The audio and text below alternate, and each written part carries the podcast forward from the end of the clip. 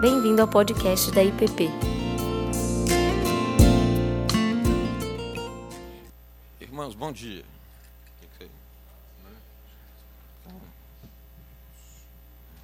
Dizem que a gente precisa aprender a usar a tecnologia. Então eu estou usando meu telefone celular, ele vai tocar a cada 10 minutos, certo? Para eu lembrar do meu tempo. tá ok? E tem um pequeno slide, mas eu fiz só para a introdução. Tá ok? Tá? É... No, no, boletim da semana passada, o Rubem conversou, escreveu para a gente né, e sugeriu até a leitura desse livro, né, do Kenneth Bailey, né, As Parábolas de Lucas. Tá? Talvez, se você é mais antigo, você conhece. Aponta para cá, uma setinha assim. Ah. Se você é mais antigo, você conhece esse livro com o nome de né, O Poeta e o Camponês, né? Tá certo? Né, que era a edição primeira das parábolas de Lucas, do Kenneth Bailey. E o interessante é que esse título, O Poeta e o Camponês, é porque o Kenneth Bailey ele viveu na Palestina, já falaram isso lá, já outros professores antes de mim, né, e ele entende que Lucas né, letrado que era, médico, com larga cultura, tinha também esse jeito meio poeta de fazer, né, de escrever, né, e de que o livro de Lucas é um livro pensado, planejado. Né? Lucas não saiu fazendo anotações assim, sem mais nem menos, ele construiu toda uma, uma, uma história, tá certo? contando os fatos de Jesus. Né? Então foi um ensaio precoce. Se você quiser aprender um pouco mais sobre esse texto, né, a gente tem um outro livro do Kenneth Bailey que saiu agora mais recentemente, que é Jesus né, pelos olhos né, do Oriente Médio. Acho que essa é a ideia que está por trás do trabalho do Bailey. Né? Tendo vivido na Palestina, como é que eu posso interpretar corretamente as parábolas de Jesus? Ele viveu na Palestina nos anos 60, nos anos 70. Naquele tempo a gente não tinha globalização, a gente não tinha muitas mídias, a gente não tinha comunicação larga no mundo, tá certo? Então, numa pequenas aldeias no interior da Palestina, segundo Bailey, ainda se pensava do jeito que se pensava na época de Jesus. Eles não tinham sido tão afetados pelas mudanças que tinham acontecido no Ocidente. Né? E nesse último livro aí ele expande, ele não fica só nas parábolas, ele pega outros textos né, dos evangelhos e vai tratar isso daí. Né? Mas como nós estamos falando de parábolas, né, temos que falar de parábolas, tá certo? Tá ok? A gente também conhece, todo mundo conhece também as parábolas. Se você conhece as parábolas de Jesus, você também conhece né, as funções parabólicas, né, essas curvas aí que ajudam a gente a entender. E é interessante porque, vamos lá, tá mudando? Isso, agora mudou.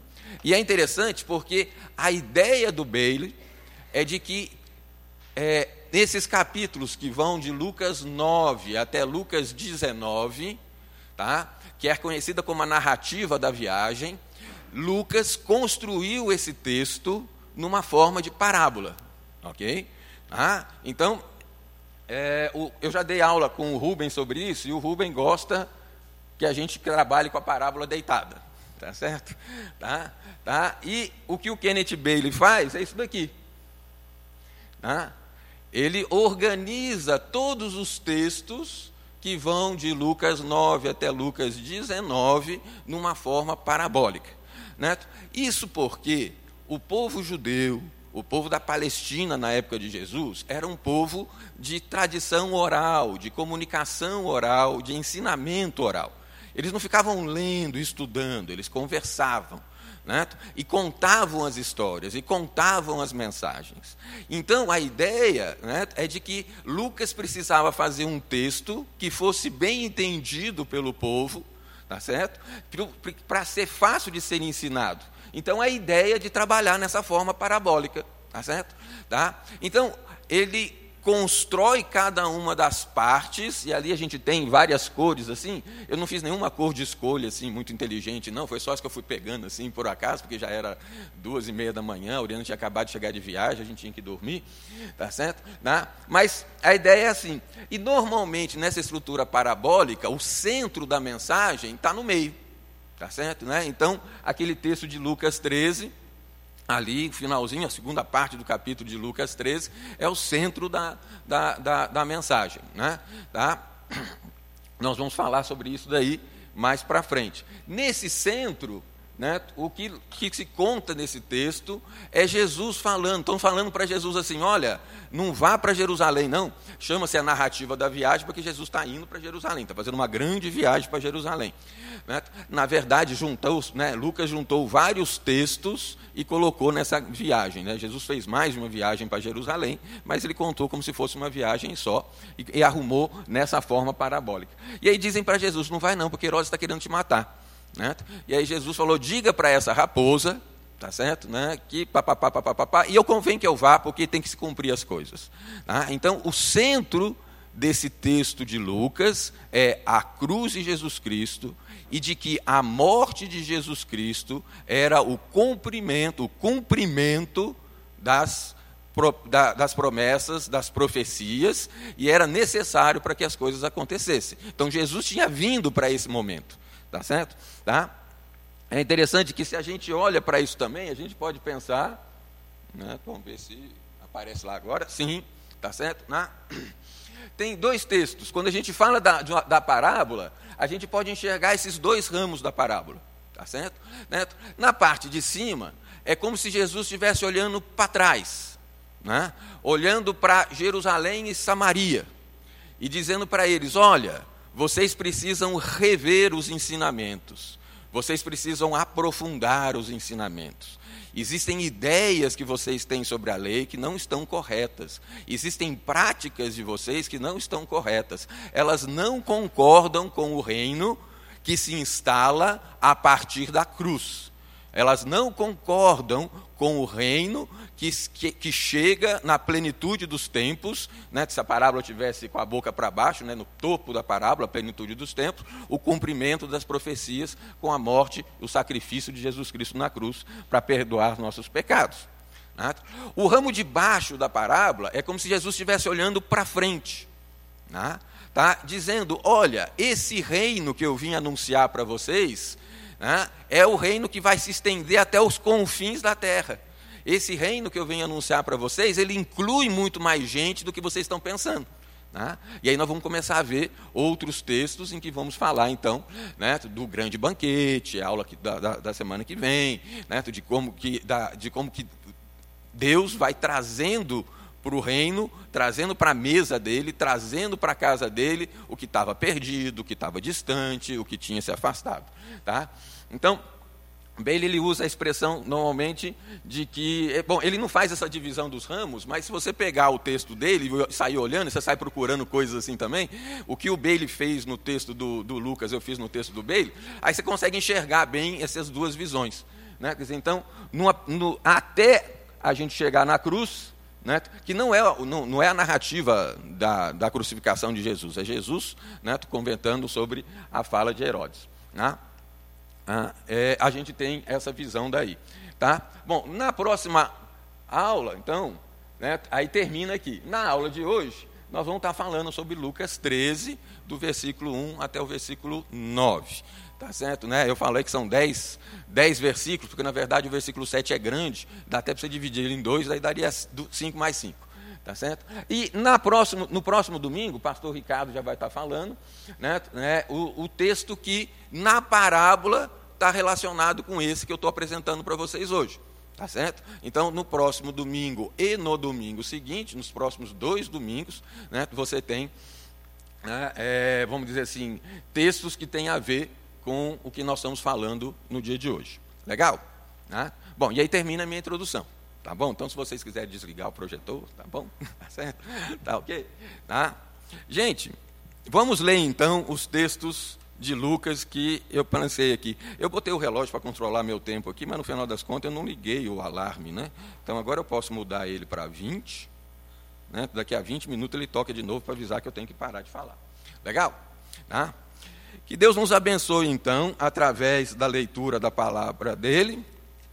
E nós vamos ler então Lucas no capítulo 13, do versículo 1 até o versículo 9 mas para a gente poder bem aproveitar essas ideias, vamos ler outros textos também. Né? Então tem Lucas 3. Eu vou ler para vocês aqui, vocês não precisam ficar talvez procurando, mas estou lendo Lucas 3 no versículo 8. Né? Como eu disse para vocês, Lucas estruturou muito bem o evangelho dele. Não é uma coletânea de coisas, tá certo? E aí ele cita aqui o que, o que João Batista pregava. E João Batista pregou dizendo, no versículo 8: Produzi, pois, frutos dignos de arrependimento. Produzi, pois, frutos dignos de arrependimento. E não comeceis a dizer entre vós mesmos: Temos por pai Abraão, porque eu vos afirmo que destas pedras Deus pode suscitar filhos a Abraão. E também já está posto o machado à raiz das árvores. Toda árvore, pois, que não produz bom fruto, é cortada e lançada ao fogo. O Bailey diria que, em vez de cortada, a melhor palavra aí seria arrancada né, e lançada ao fogo. Né, tá? Antes da gente ir para frente, o, o, capítulo 13, no, versículo, no, no capítulo 12 ainda, no versículo 54 do capítulo 12, Lucas diz o seguinte, falando que Jesus disse também às multidões: Quando vedes aparecer uma nuvem no poente, logo dizeis que vem chuva. E assim acontece. E quando vedes soprar o vento sul, dizeis que haverá calor. E assim acontece. Hipócritas, sabeis interpretar o aspecto da terra e do céu, e entretanto não sabeis discernir essa época? Né? Jesus está querendo que as pessoas aprendam a discernir as suas épocas. Né? Esse é um bom ensinamento para nós também, imaginando que nós estamos depois do sacrifício da cruz, Jesus está olhando para frente, alargando o reino e nos incluindo nele. Né? Antes da gente ler ainda o texto 13, no finalzinho do capítulo 13, lá no versículo 31, que eu falei, que vai ser assunto de próximas aulas, né? naquela mesma hora, alguns fariseus vieram para dizer-lhe: Retira-te, vai-te daqui. Né? Jesus já estava numa sinagoga nessa hora. Herodes quer matar-te. Ele, porém, lhes respondeu: Ide dizer a essa raposa que hoje e amanhã expulso demônios e curo enfermos, e no terceiro dia terminarei. Ah, então, a ideia de que logo Jesus vai né, para a cruz, vai morrer, e que não é Herodes que está matando ele, não. Ele veio exatamente para isso. Né? Outro dia, né, é, estudando com jovens. Ah, isso até me lembra, né, porque a ideia inicial era que os jovens teriam aula hoje junto com o pastor Tiago lá e eu ficaria aqui. Né, mas um assunto tem a ver com o que a gente discutiu com os jovens na última semana, sobre a importância do estudo. Né, e se você pegar o texto bíblico aí e sair estudando com certeza o texto bíblico, você vai aprender muita coisa com ele. Né? É, o Bailey nos ensina de que, no livro dele, comentando sobre a expressão raposa, que Jesus usa para falar com Herodes né? não é uma expressão ofensiva. Né? Raposa é como dizer esse tucano. Tá certo? Quer dizer, então dá uma característica política. Não é dizer esse coxinha ou esse pão com mortadela, que aí já tem uma coisa assim mais ofensiva. Tá certo? É esse tucano. Tucano não é ofensivo, tucano é uma marca. Tá certo? Né? Você consegue identificar uma ideologia, um partido, né, quando você diz isso. Então, quando Jesus fala, diga para essa raposa, ele está dizendo: olha, diz para esse governante aí da família tal, e eu conheço muito bem eles. Tá? Ou seja, Jesus não tem uma postura de quem está fora da realidade, de quem está fora do que está acontecendo. Tá? Ele sabe das coisas da política ao redor dele. Não é um pregador que vive andando no mundinho dele, solto do que está acontecendo na realidade. E aí então, Jesus, como disse no versículo 54 do capítulo 12, estava falando às multidões. E aí no versículo 1 do capítulo 13 diz: Naquela mesma ocasião, chegando alguns, falavam a Jesus a respeito dos galileus, cujo sangue Pilatos misturara com os sacrifícios que os mesmos realizavam. Então, Jesus estava falando, falando para muitos. No meio da narrativa da viagem, você vai ver que entre Jesus fala para muitos, Jesus fala para o discípulo, Jesus fala para alguns, ele vai direcionando os ensinos. Mas nesse momento, Jesus está falando para nós, para todo mundo, né? para o povão, né? para a multidão. Né? né? Isso aqui está na folhinha de cá, tinha que botar lá na frente. Tá ok? Naquela mesma ocasião, chegando alguns. Agora, esse chegando alguns dá uma interrupção na cena. Não é uma continuidade, mas naquele contexto. E aí eles chegam para Jesus e falam: Olha, né? é, é, falavam a Jesus a respeito dos galileus. Jesus, o senhor ficou sabendo né? chegou a notícia para ele no grupo do WhatsApp, no Facebook, sei lá. Jesus ficou sabendo que teve um punhado de Galileu que foi morto enquanto estava sacrificando. Né? Pilatos matou. Não é que Pilatos foi lá, Pilatos mandou matar, tá certo? Né? Foi ordem do governo, tá certo? Então esse opressor maldito que está oprimindo Israel chegou ao ponto, tá certo, de matar aqueles que estavam no templo sacrificando. Que absurdo. Né? Esperam de Jesus, é claro, uma reação. Né? E Jesus não é um alienado, acabei de falar isso, lembrando de como que ele considera né, é, e, e, sabe lidar com a política da época, com, é, é, com Herodes, com Pilatos, ele está por dentro dessas coisas. Ele, porém, Jesus, lhes disse: Pensai que esses galileus eram mais pecadores do que todos os outros galileus por terem padecido essas coisas? Não eram. Eu vou afirmo. Se, porém, não vos arrependerdes, todos igualmente perecereis. Ou cuidais que aqueles dezoito sobre os quais desabou a torre de Siloé e os matou, eram mais culpados do que todos os outros habitantes de Jerusalém? Não eram, eu vos afirmo. Mas se não vos arrependerdes, todos igualmente perecereis. Pensando naquelas estruturas de parábolas, de como que Lucas organiza o texto, de maneira que o aprendizado, a memorização da mensagem seja fácil, de maneira que ela seja facilmente transmitida. Lucas usa de poesia para falar para o camponês, né? Tá? No, no, no, texto do boletim eu comento alguma coisa sobre isso, que já está escrito lá, não preciso falar aqui. Tá certo? Né? Aproveitei né? que estava. Né? Passaram para mim as duas tarefas. Né? Ah, mas Lucas, então, ele está preocupado realmente em escrever de uma forma bem didática, porque isso vai ser ensinado oralmente. E precisa então ficar na memória. Então, quando você pega esse texto e vai dar uma lida nele, facilmente você identifica que o versículo 3 e o versículo 5, você está com a Bíblia aberta aí, eles são iguais. Né? Tá? Nas duas vezes Jesus faz uma afirmativa: não eram.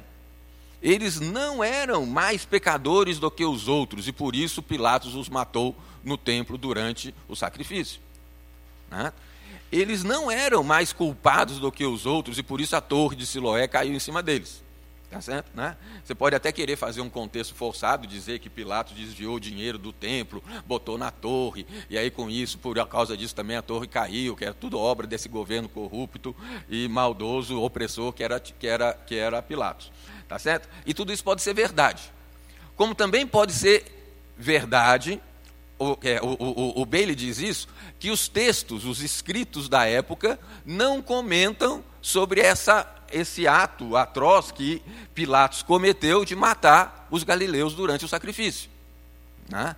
Nos dias de hoje, né, tu, ah, lendo o, o, o, livro do Bailey, nos dias de hoje ele dizia: olha, isso pode ser fake news, tá certo? Né? Mas ele diz: não interessa muito se é ou se não é, pelo que, ele, pelo, pelo que Jesus quer tratar aqui.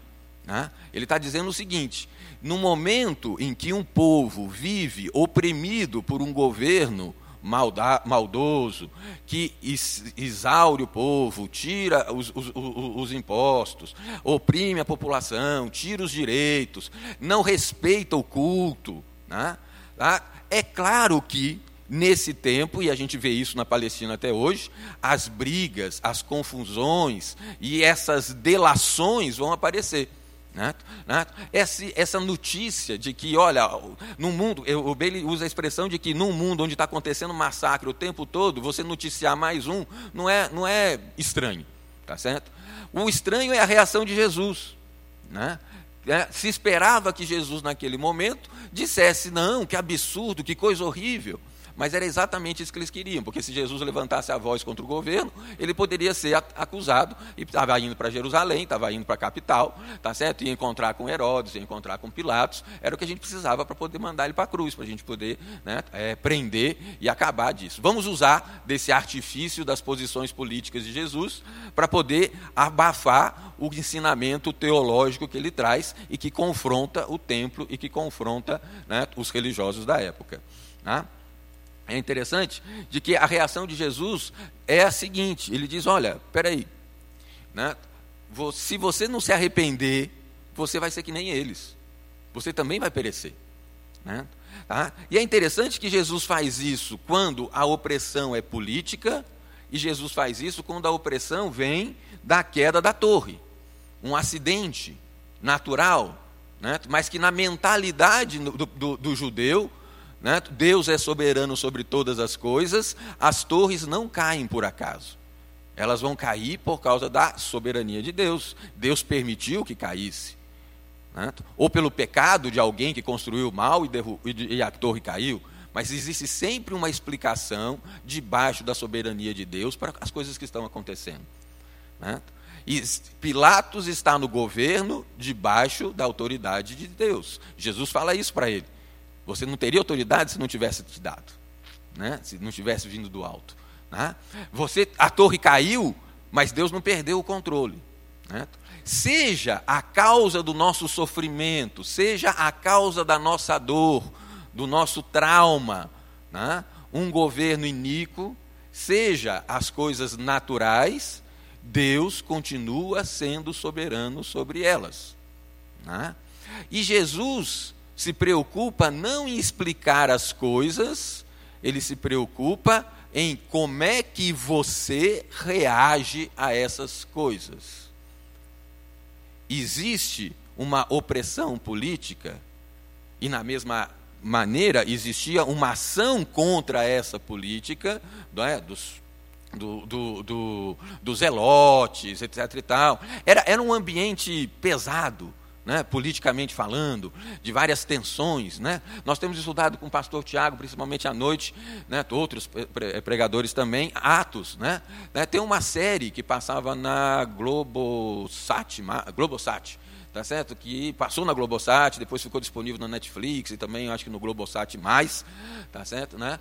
Que é, é chama-se, eu acho que descer depois de Cristo, reino e império, né? Tá? Então conta Atos dos Apóstolos, né? mas na visão do, do produtor lá, que, né, que, que, entendeu que isso é um bom mercado, etc. E tal. Mas tem muita coisa interessante. Né? Tem uma série interessante e ela mostra muito a tensão política, né?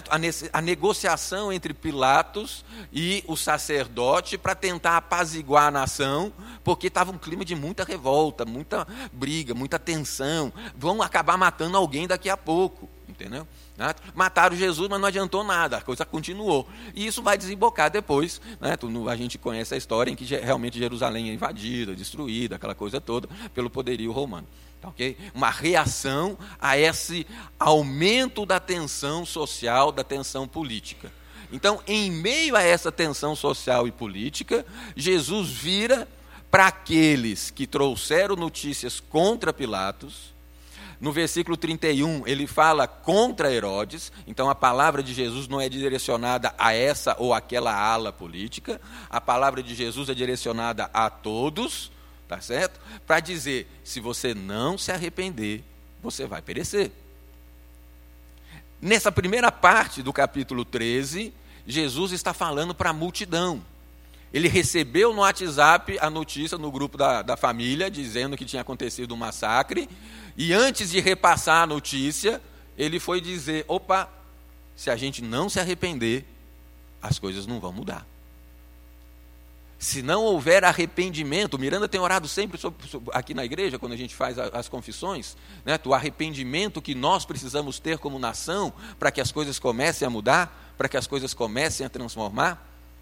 Né? Muitas, eu já escutei muitas vezes na reunião do conselho, nossa, o que, que Deus está fazendo? Deus está fazendo alguma coisa. Veja só esses resultados das eleições, etc. E tal. Deus está fazendo alguma coisa. Tá certo? Deus está fazendo alguma coisa agora. Né? Né? Nós temos que orar pelos nossos governantes. Não esqueça de orar então pelas convenções dos partidos. Porque é dali que talvez vai sair os governantes. É época de discernir os tempos.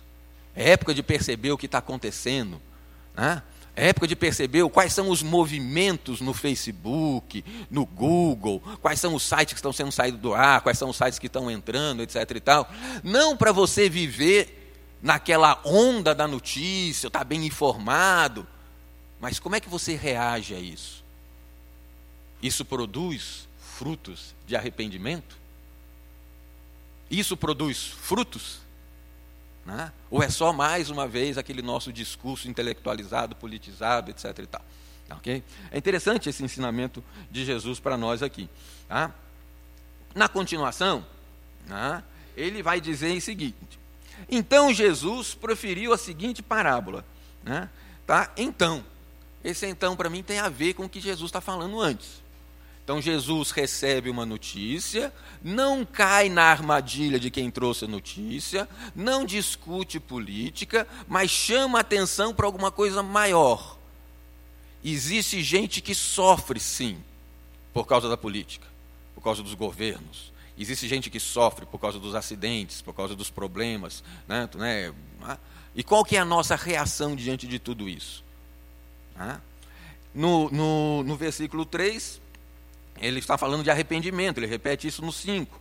Né? Ele fala de que aqueles galileus não eram mais pecadores do que aqueles que estavam ouvindo. Né? No versículo 4, ele fala que aqueles a quem a torre caiu em cima não eram mais culpados né, do que os que estavam ouvindo. Nós somos pecadores e culpados. Se a gente não se arrepender, a gente vai perecer. Né? E Lucas dá um passo a mais quando ele chega agora no versículo 6 e fala: então Jesus preferiu a seguinte parábola: Certo homem tinha uma figueira plantada na sua vinha, e vindo procurar fruto nela, não achou. Pelo que disse ao viticultor: Há três anos venho procurar fruto nessa figueira e não acho. Podes cortá-la. Para que ela ainda para que ela está ainda ocupando inutilmente a terra? Eu fiz uma marquinha aqui para lembrar que eu tinha que mudar a entonação, mas não mudei. Tá certo? Então vamos ler de novo. Pelo que disse ao viticultor: Há três anos venho procurar fruto nessa figueira e não acho. Podes cortá-la. Para que está ela ainda ocupando inutilmente a terra? Aí fica melhor. Né? Ele, porém, respondeu: Senhor, deixa ainda esse ano, até que eu escave ao redor dela e lhe ponha estrume. Se vier a dar fruto, bem está. Se não, mandarás cortá-la. Ah? Bem, ele diz que a expressão todo o tempo aqui, no cortar, no cortar, é o arrancar, né, que era o estilo né, palestino de fazer a coisa. O cara não cortava a árvore. Tanto que é, João Batista fala que o machado foi posto na raiz da árvore, não no tronco. Né, quer dizer, então eu vou arrancar a árvore inteira. Eu tiro tudo. Né, então não deixa aquele estoquinho para fora, não. Quer dizer, tudo aquele. Se a árvore é ruim, tá, então eu arranco ela todinha. Né? Essa parábola que Jesus conta nos lembra né, uma parábola de Isaías.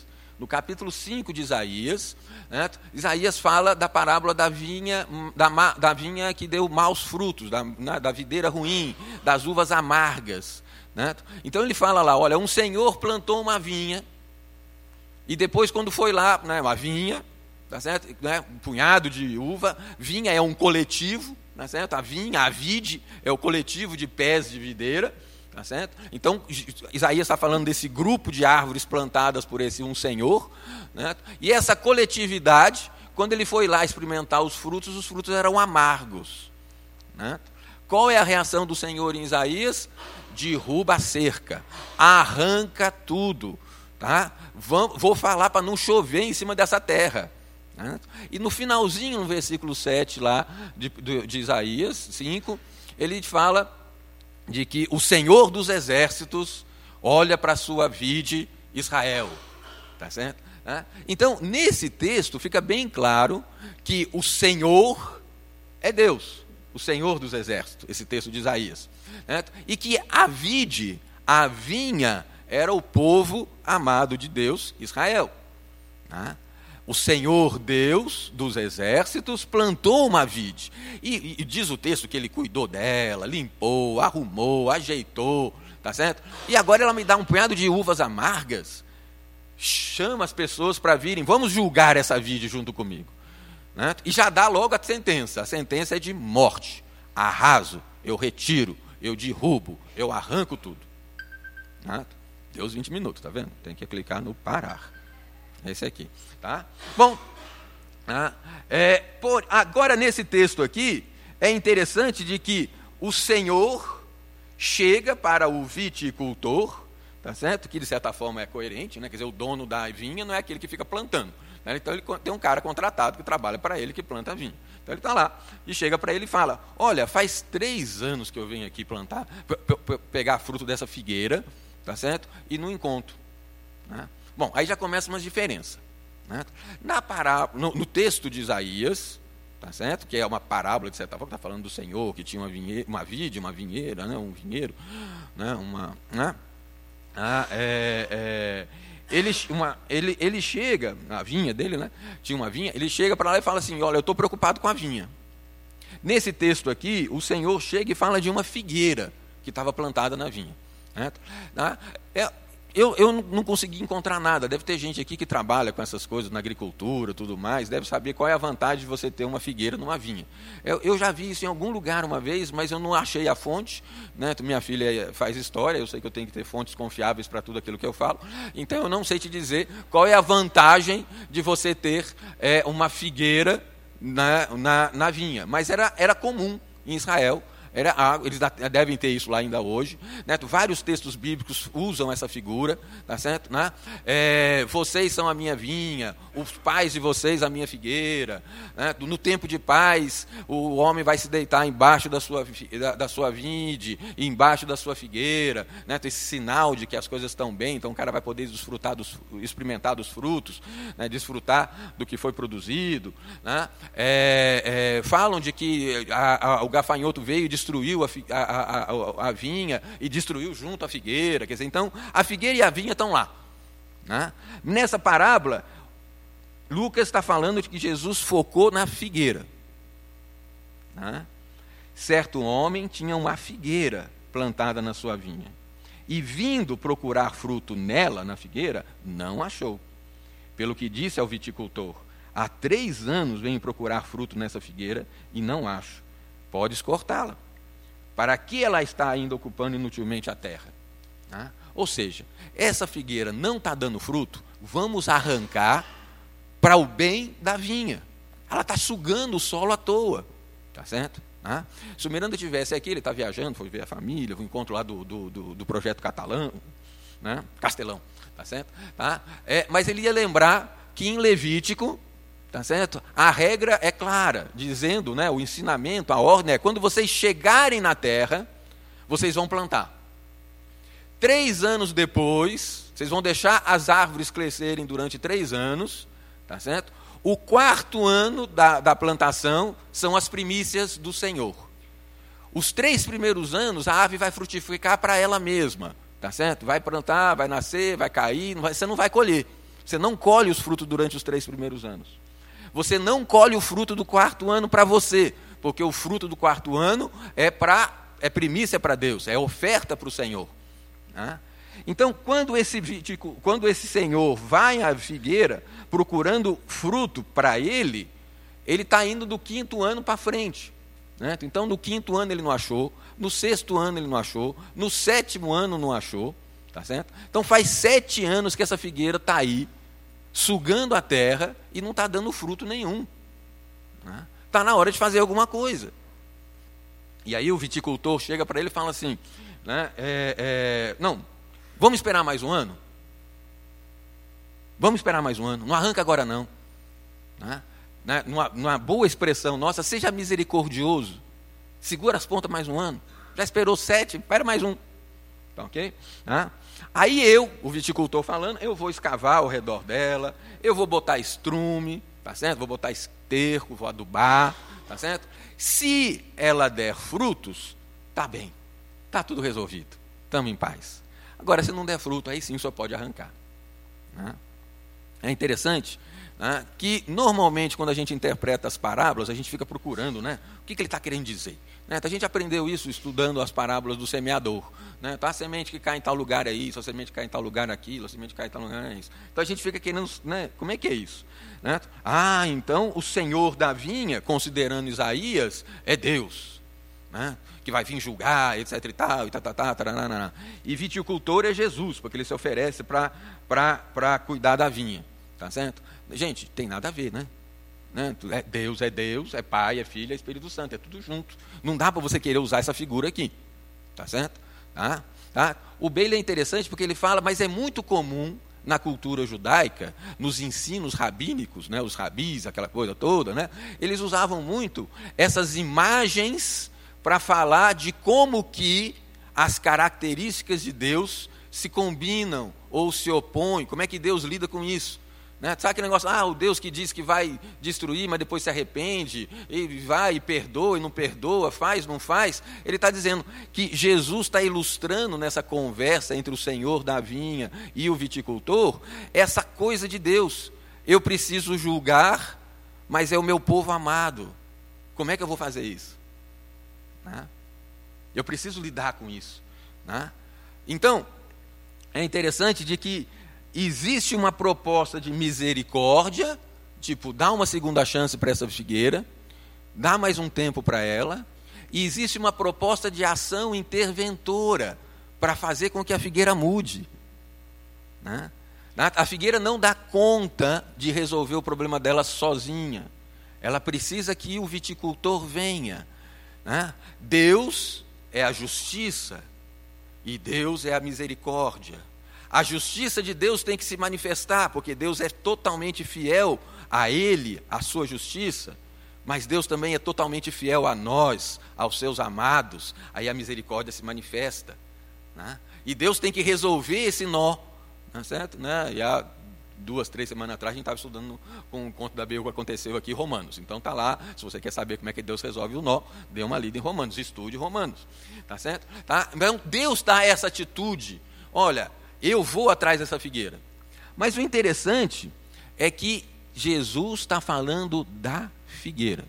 Você tem um coletivo, a vinha, várias videiras plantadas, né? e ele está preocupado com uma figueira. Né? Tá?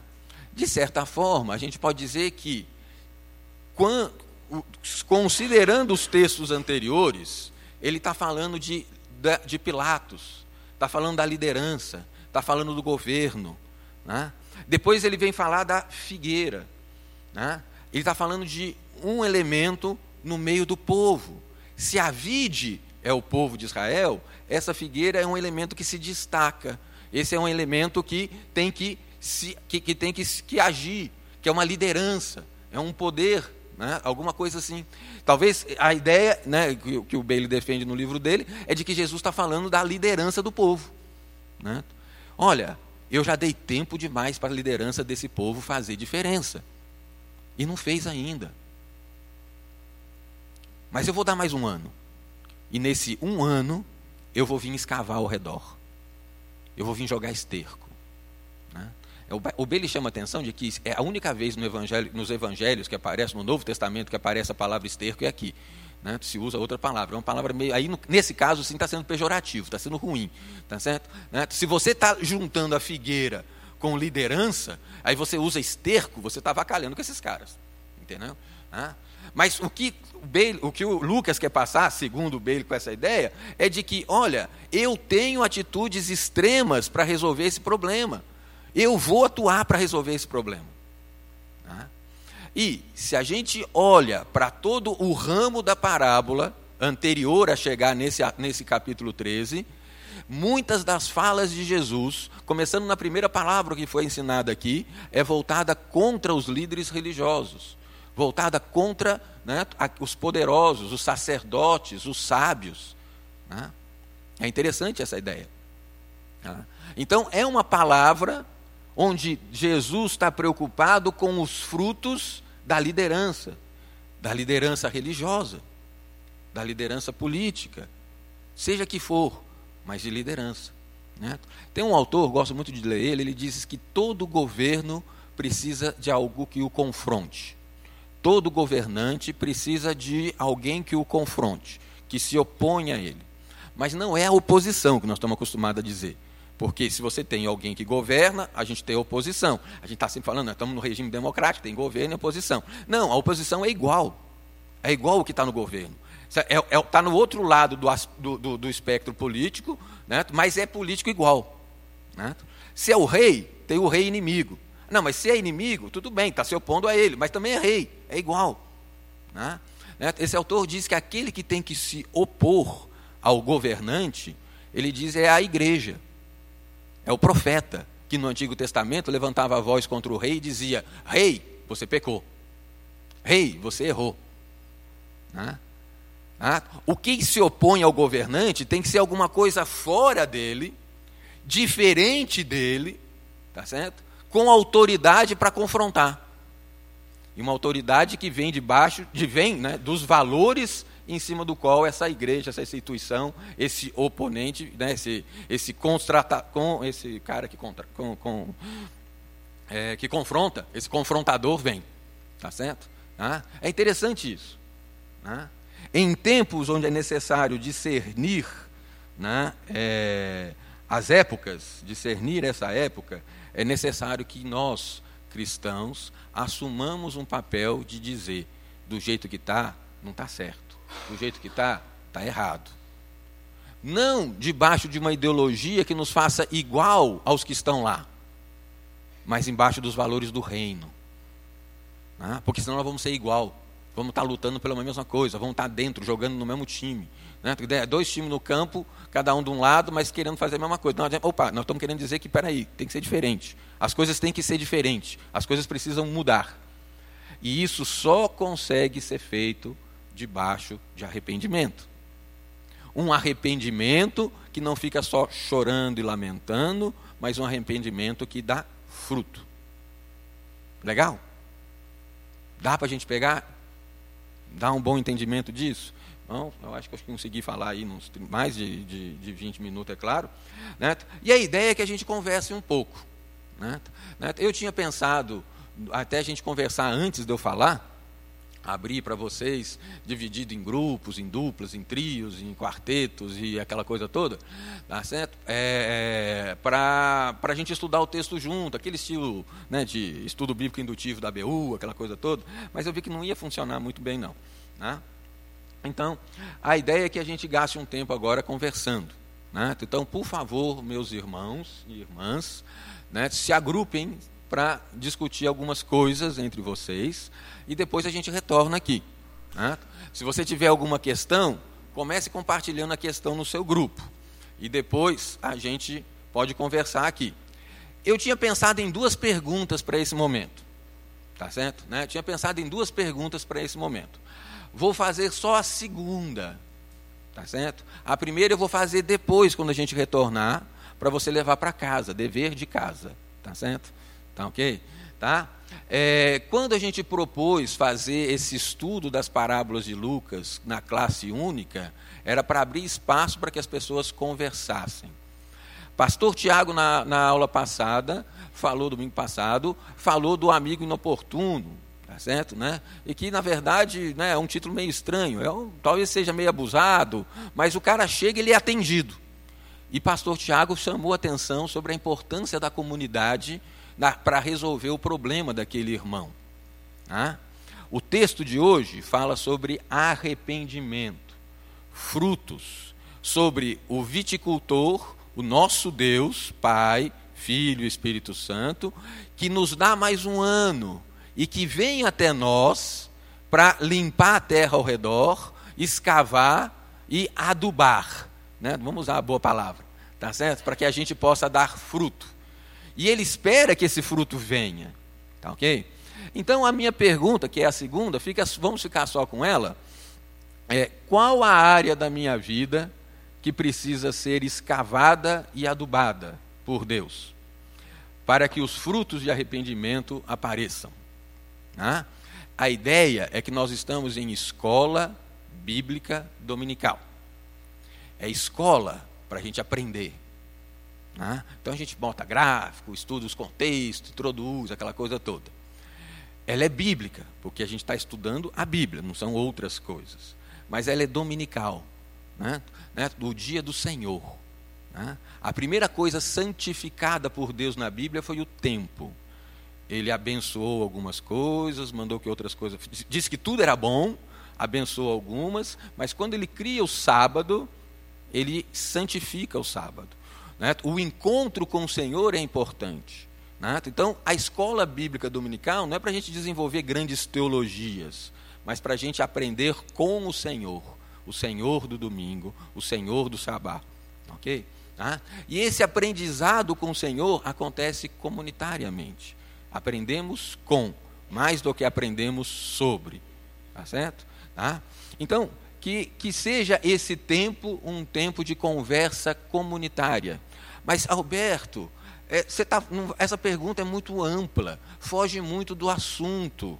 Certo? Jesus estava preocupado não em resolver as questões políticas da época, estava preocupado com a postura das pessoas diante do reino, diante do mundo, diante da vida. Ok? Legal? Eu acho que dá 10 minutos, não dá, pastor? Tá bom? Gente, então, ó, só 10 minutos para você juntar num grupinho, não pode ser um grupo grande, porque você só vai, vai ter pouco, pouco tempo para falar, para compartilhar com teus irmãos, no ambiente da amizade comunitária, de que um socorre o outro, qual é a área da minha vida que precisa ser escavada e adubada por Deus para que os frutos de arrependimento apareçam. Gente, muito obrigado pela conversa de vocês. Eu acho que eu fiquei conversando com o pastor Tiago. Foi muito boa a conversa. Né? Compartilhei com ele que uma das coisas que eu preciso trabalhar na minha. Já está gravando já? Ah, que bom. Tá certo? Né? Uma das coisas que eu tinha que fazer, que eu não fiz logo no início, era agradecer né, a Noemi pelo bom tempo de louvor né, é precioso né, quando ela dirige, então fique gravado, registrado isso. Isso me lembrou de uma coisa, de que é interessante que quando eu passei a semana lendo, preparando, estudando, orando para vir falar aqui, tá certo? E aí você vê como que as coisas se encaixam, né? Tá certo, né? Não, ah, o que a Noemi canta, o Salmo 145, com que as falas, as coisas, os ensinamentos, o compartilhado do Tiago, o pastor Tiago, né? Aí, aí, mas eu me toquei também no final da semana, né, de que aí você vê essas coisas, você fica feliz, você fala, oh, é o Espírito Santo agindo, né? Aí eu, eu me toquei, o Espírito Santo atua todo domingo, né? Então ele não escolhe o domingo que você vai pregar para atuar, tá certo, né? Você que nos percebe, Alberto. Tá ok? Né? Tem uma área na sua vida que você precisa ser adubado, processado e receber né, cuidados? É no meu tempo de estudo bíblico, leitura e oração. Né? Porque se eu passo a semana fazendo essas coisas, o domingo realmente é a plenitude. Entendeu? Né? É o encontro com os irmãos. Né? Mas se eu deixo para fazer essas coisas só no final de semana, né, eu perdi né, muita coisa. E aí o, o Espírito é um trabalhão danado até me botar no, em sintonia com ele de novo. Tá? Tá? É, irmãos, obrigado. Então a pergunta é essa aí. Né, qual área da minha vida precisa ser escavada e adubada por Deus? Espero que vocês tenham tido uma boa conversa sobre isso, uma conversa na reverência na presença do irmão, né? tá? e que Deus use dessa conversa para a edificação da nossa igreja. Deus está escavando e adubando a nossa igreja constantemente. Né? Tá? E tem um, um, seguindo do versículo 10 em diante, é um texto que a gente não vai falar aqui, mas ensinava Jesus no sábado numa sinagoga. Então ele já tinha deixado de falar com a multidão, agora foi falar na sinagoga. E veio ali uma mulher possessa de um espírito de enfermidade, havia já 18 anos.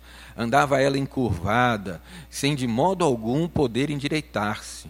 Né? Tá, a gente está falando sobre esse negócio de arrependimento, de transformação, de árvore que não dá fruto. Não, olha, pode ser que você esteja torto já há muito tempo e as coisas não estão se endireitando.